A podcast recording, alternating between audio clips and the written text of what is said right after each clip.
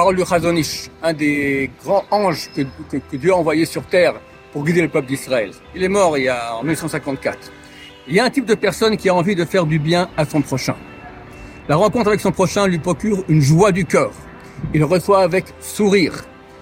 Il a la crainte que peut-être, dans l'esprit de son prochain, il n'a pas touché au but. Peut-être qu'il n'a pas parlé comme il fallait. Car, chez lui, il n'y a pas de douleur plus grande que celle d'avoir blessé le dent de son prochain ou d'avoir manqué de gentillesse. Et lui, jamais n'est blessé par son prochain, car son cœur rempli d'amour pardonne tout péché. Et à l'avance, il est prêt à recevoir avec un amour fidèle blessures et insultes que lui fera son prochain, car il sait que pas tous les hommes ont un caractère noble.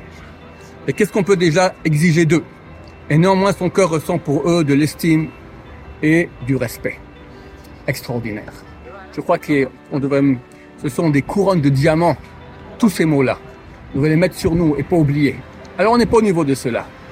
Mais les sages Israël ont dit, chacun doit dire, quand arriveront mes actions celles de mes ancêtres, Abraham, Isaac et Yaakov?